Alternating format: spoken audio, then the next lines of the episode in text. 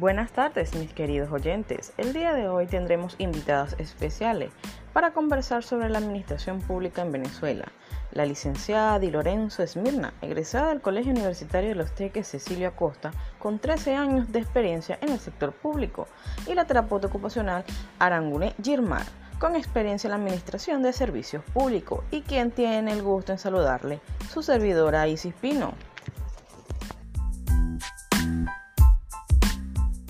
Como su servidora siempre le gusta aportar algo, iniciaremos hablando de Charles Jean-Baptiste Bonin, el principal precursor de la administración pública.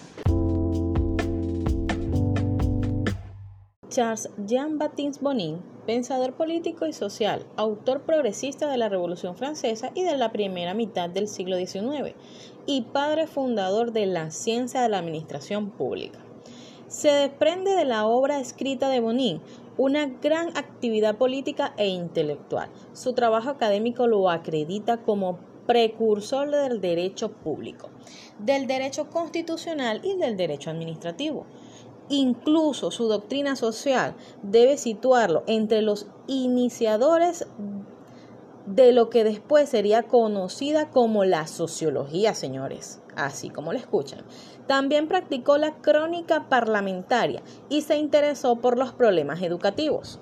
Bonin nació el 4 de octubre de 1772 en la ciudad de París, en el seno de una familia cuyas raíces proceden de Borgoña, e hizo sus estudios en el Colegio de las Cuatro Naciones. Se desempeñó en la administración pública como funcionario departamental del SENA y un pensador progresista. Hoy en día es fácil el acceso a su obra principal, Principios de la Administración Pública, por haberse reeditado en francés y en español. Ambas las encontramos en línea, pero principalmente gracias a la publicación del Fondo de Cultura Económica de México en el 2004. En la actualidad, sus compatriotas le rinden el tributo que se merece. Georges Langrot dijo con toda razón que la ciencia de la administración es el sentido moderno de esta expresión. Nace en Francia con el siglo XIX.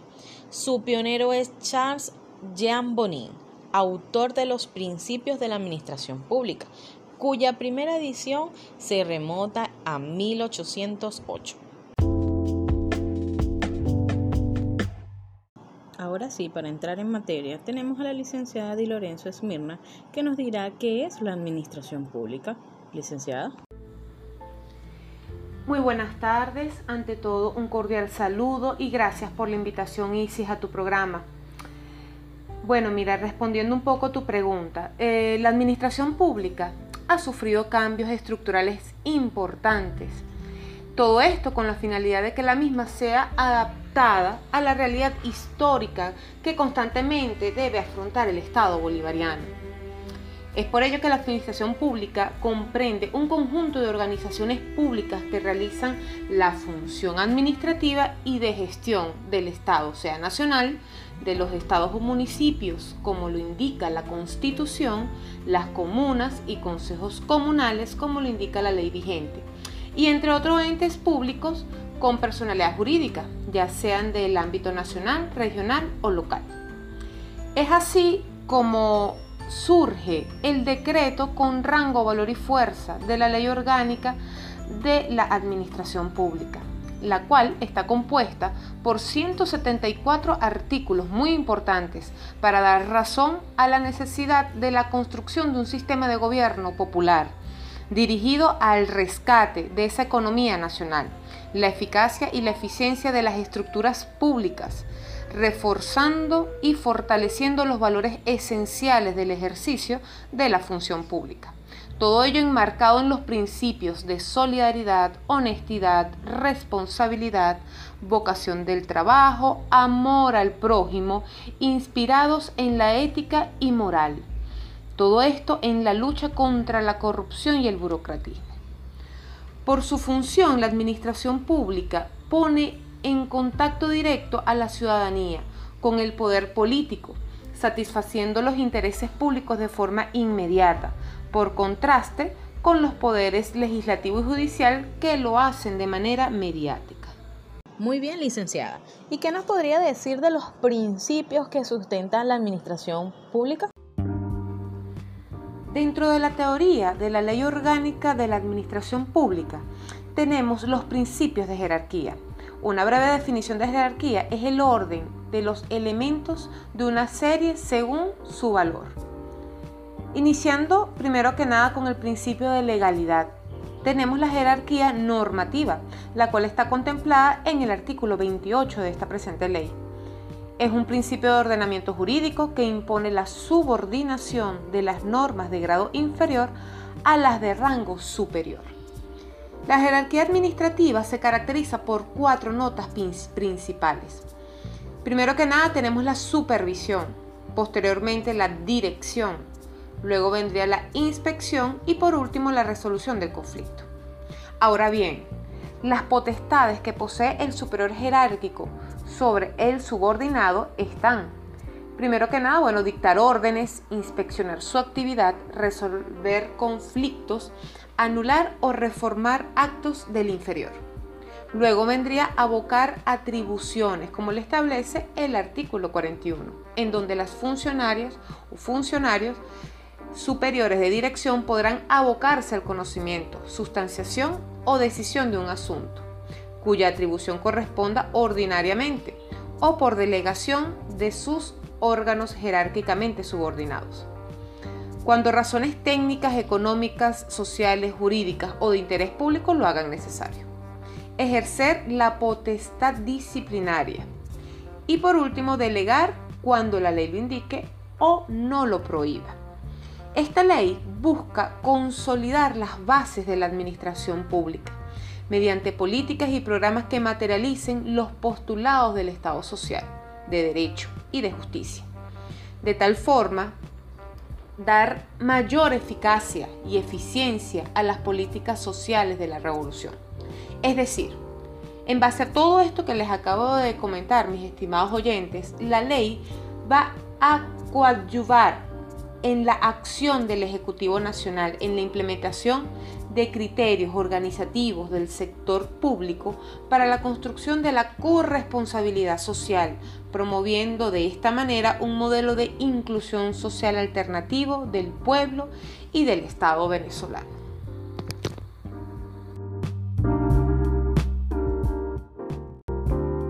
Gracias, licenciada, por esta tarde tan productiva y por aclararnos las dudas sobre este maravilloso tema. Así podríamos decir o diferenciar entre el Estado y la administración pública, ya que si vemos el Estado como la suma de los órganos de poder público que deben estar subordinados a la voluntad de sus ciudadanos en búsqueda del bien común, entonces lograremos entender que la administración pública es el instrumento con el que cuenta el Estado para administrar la voluntad de sus ciudadanos mediante instituciones organizadas en función de las políticas de un gobierno.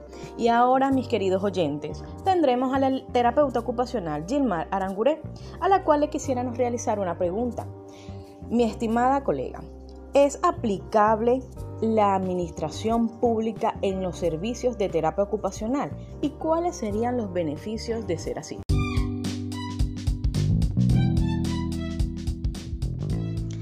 Mi querida Isis, para darte respuesta a tu pregunta, eh, tengo que decirte que sí. Los servicios de terapia ocupacional aplican lo que es la ley orgánica de administración pública, ¿ok? Con ciertas debilidades eh, que bueno, que no vamos a ser en esta conversación las protagonistas, pero bueno, eh, hay ciertas debilidades que cada sector conoce y que cada terapeuta dentro de su servicio también maneja. Pero bueno, en el aspecto general sí se cumplen, ¿ok? Eh, algunos procesos, como lo son esos procesos de, de que están dentro de la jerarquización, como la supervisión que se hace en los centros para ver cómo se está prestando el servicio, ¿ok? Eh, la inspección de que todo se encuentre en orden al día, resolver los conflictos que se puedan eh, sustentar dentro de las instituciones y dentro del servicio, tanto personales como laborales, como de dinámicas de la jornada laboral. ¿Ok? En todo esto podríamos decir que la aplicación está, que bueno, como dije anteriormente, con debilidades. Dije que no le iba a ser la protagonista y pido disculpas, mi querida Isis, pero es inevitable nombrar que existen debilidades dentro de nuestros servicios de terapia ocupacional.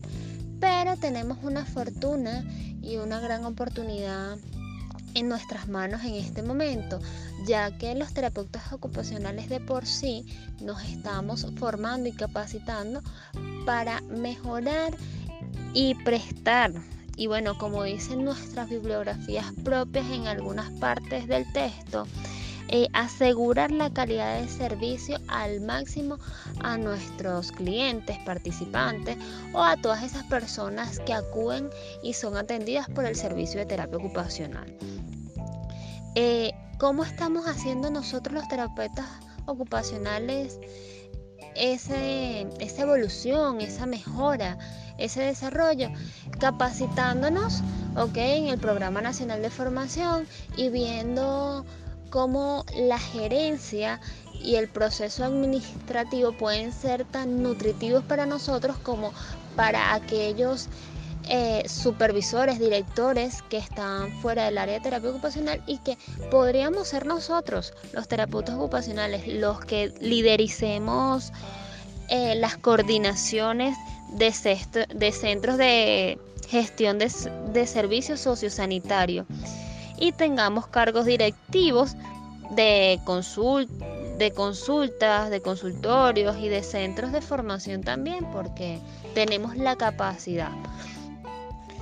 Eh, también quería decirte, mi querida Isis, que bueno, cumplimos algunos trabajos que también vienen emanados por las pautas de las directrices mayores de, esa, de ese alto mando, en este caso, bueno, eh, los ministerios que nombré anteriormente en los sectores públicos y llenamos estadísticas, hacemos registros, hacemos informes de caso, eh, de trimestre, de departamento, hacemos evaluaciones, revaluaciones y seguimiento, todo dependiendo de el área o el servicio donde nos encontremos. Eh, ya sea el tipo de abordaje que estemos haciendo, si sea un abordaje escolar, un, un abordaje de adulto en la área neurológica, de lesión medular, y bueno, así. Eh, mi querida Isis, eh, también quería acotar que bueno, para mí ha sido un placer acompañarte el día de hoy en este segmento y que me siento afortunada de que poco a poco los terapeutas ocupacionales tengamos la fortuna de que se nos abran este tipo de espacios donde podamos conversar no solo de nuestra carrera, sino de cómo otras áreas de desarrollo o otras carreras impactan sobre la nuestra y tienen beneficios. Los beneficios que en este momento la administración pública nos puede brindar a los terapeutas ocupacionales es que nos pueden dar las directrices para mejorar nuestro trabajo y que cada terapeuta en cada servicio de terapia ocupacional se sienta orgulloso y quiera brindar un servicio de calidad, que quieran hacer su trabajo desde la parte de la planificación que esta entra. Dentro de un proceso administrativo y dentro de lo que emana la administración pública, eh, para que planifiquen el servicio que se va a prestar, cumpliendo un buen rol administrativo, valga la redundancia, un rol asistencial y bueno, seamos lo mejor posible y evolucionemos en el tiempo para que nuestros servicios en todos estos eh, espacios o estas áreas de desarrollo sean al máximo. ¿ok? Bueno, muchas gracias mi querida Dizzy, hasta luego, hasta otra oportunidad, espero otra invitación para seguir compartiendo y debatiendo eh, algunos temas de controversia.